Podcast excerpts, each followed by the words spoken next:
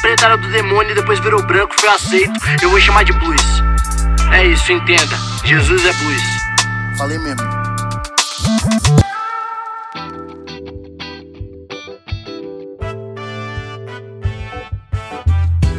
Salve, salve galera! Pastor João Paulo Berloff aqui, mais uma vez para mais um podcast, mais uma série do nosso episódio para você, você mesmo.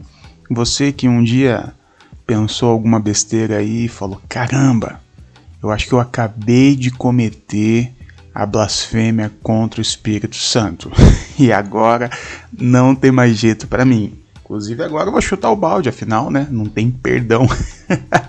Fica tranquilo, fica tranquilo. Inclusive, logo logo a gente chega nesse texto aí. Mas o assunto aqui hoje não é esse, tá bom? O assunto aqui é o capítulo 6 do Evangelho de Mateus. Estamos na sequência, estamos no Sermão da Montanha, finalizamos o capítulo 5 no episódio anterior e hoje iniciamos o capítulo 6, onde Jesus continua nos ensinando uma série de coisas sensacionais.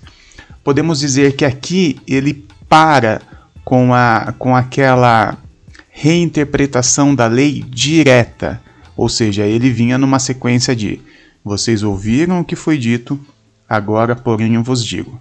Jesus ele continua reinterpretando a lei, ele vai ensinar sobre oração, sobre boas obras, enfim, uma série de coisas que estava dentro da, da religião judaica.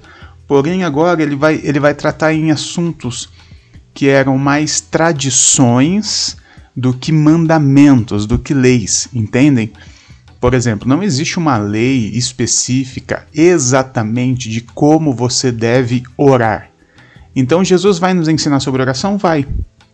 mas agora, nesse momento, ele interrompe aquele processo de citar uma lei direta e vir no contraponto. Agora ele continua falando de uma série de coisas que está muito relacionado à tradição, né? a tudo aquilo que foi construído sobre os mandamentos, sobre as leis. Mas a ideia de uma desconstrução e uma reconstrução de, da percepção do que é a espiritualidade continua, tá bom?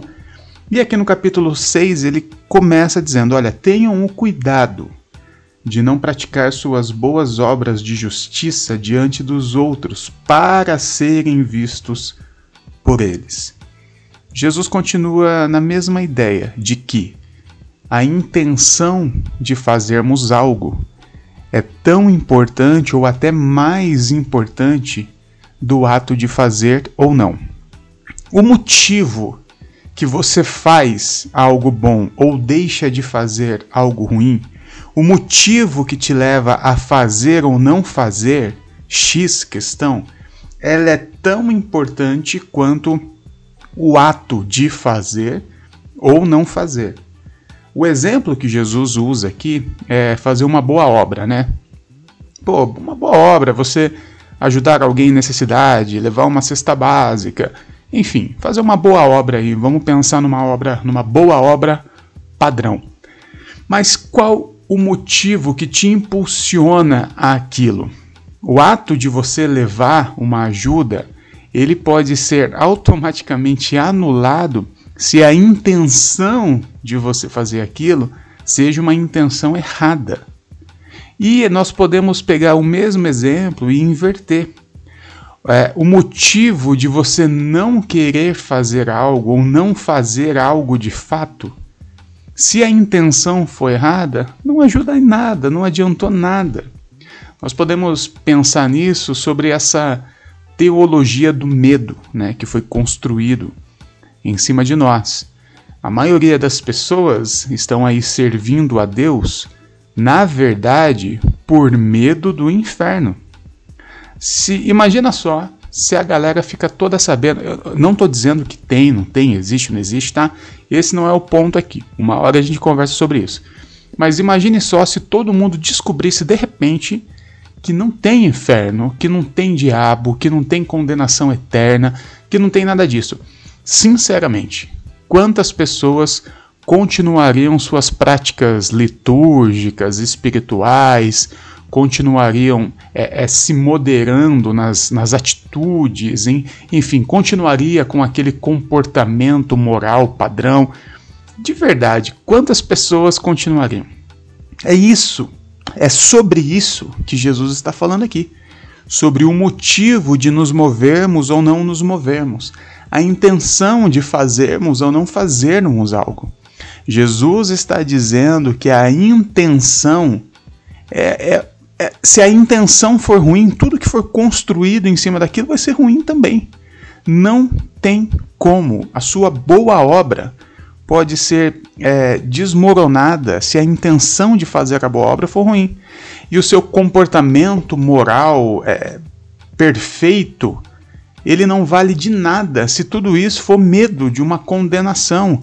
Ou se for uma. uma é, muitas pessoas ao mesmo tempo que têm o medo da condenação tem a ideia né, da recompensa, do galardão, de pô, eu vou chegar lá no céu e eu vou ser parça de Jesus, eu vou ser elogiado, eu vou ser tipo o braço direito. Eu, eu inclusive já ouvi, eu já ouvi com esses ouvidos aqui que a terra irá de comer um dia, pastor pregando, dizendo que lá no céu, né, terão três ambientes, né?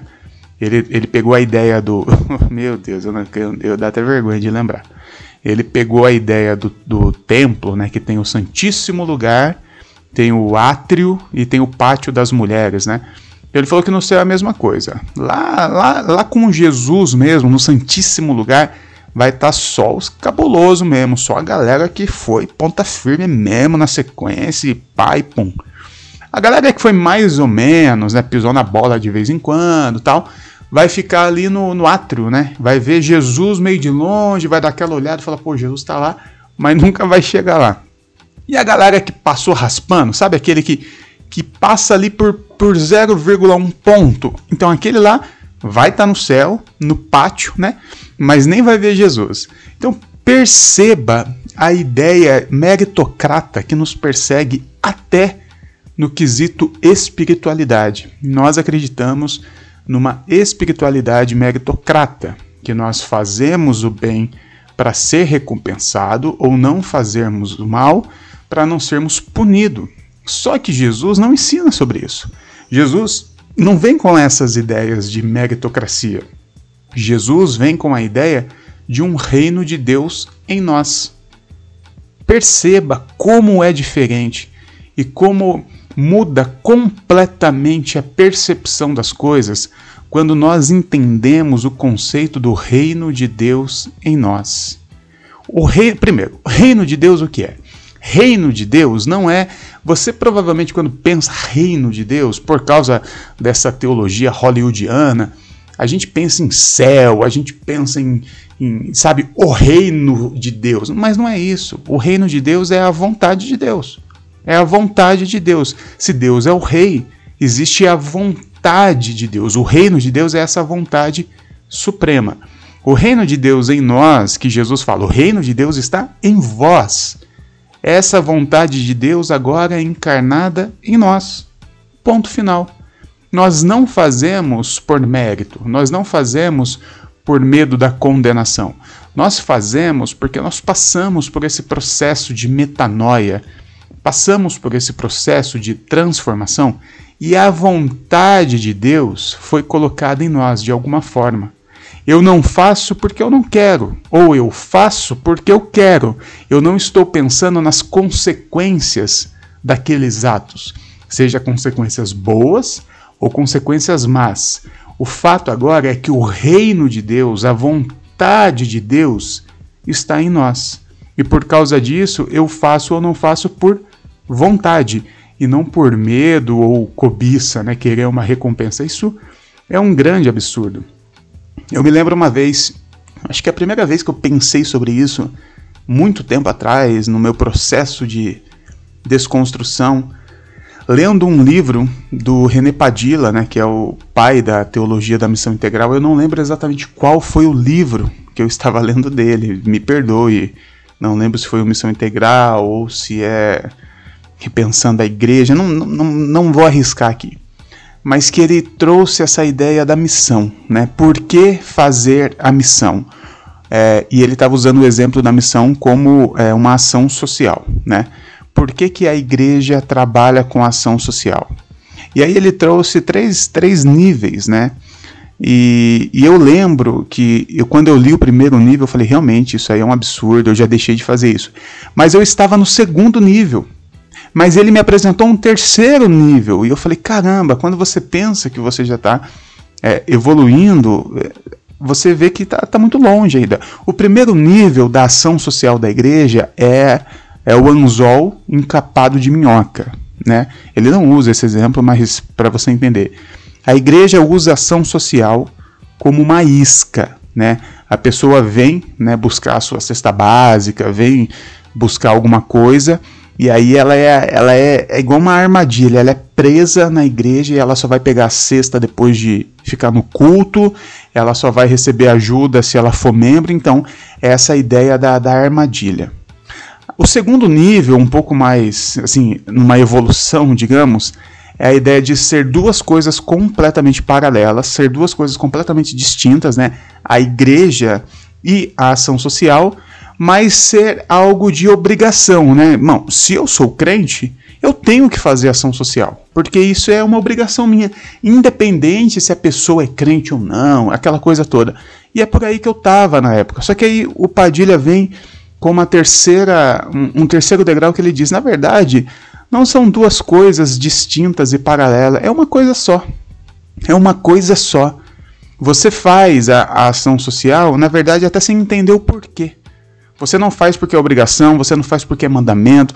Você faz porque você foi transformado de uma forma que, que a injustiça não faz o menor sentido para você. E naturalmente você se transforma nessa, nessa peça, né? Você se transforma nesse agente de ação social. Não é por nenhum motivo a não ser a demanda. Você enxerga a demanda, a injustiça e age sobre aquilo. E eu acho que é justamente sobre isso que Jesus está falando aqui. O que nós fazemos ou o que nós não fazemos não tem a ver com o, não tem a ver com a o final não tem a ver com o que vai acontecer se eu fizer ou não fizer, tem a ver com precisa ser feito. Ou isso eu preciso deixar de fazer, porque o reino de Deus agora está em mim. É isso, galera. Eu vou ficando por aqui. Eu sou o Pastor Berlofa. Me segue no Instagram. Segue também a Garagem, o Coletivo Inadequados, o Movimento Inadequados, porque a gente gera muito conteúdo bacana lá também, tá bom? Vou ficando por aqui e beijos para você.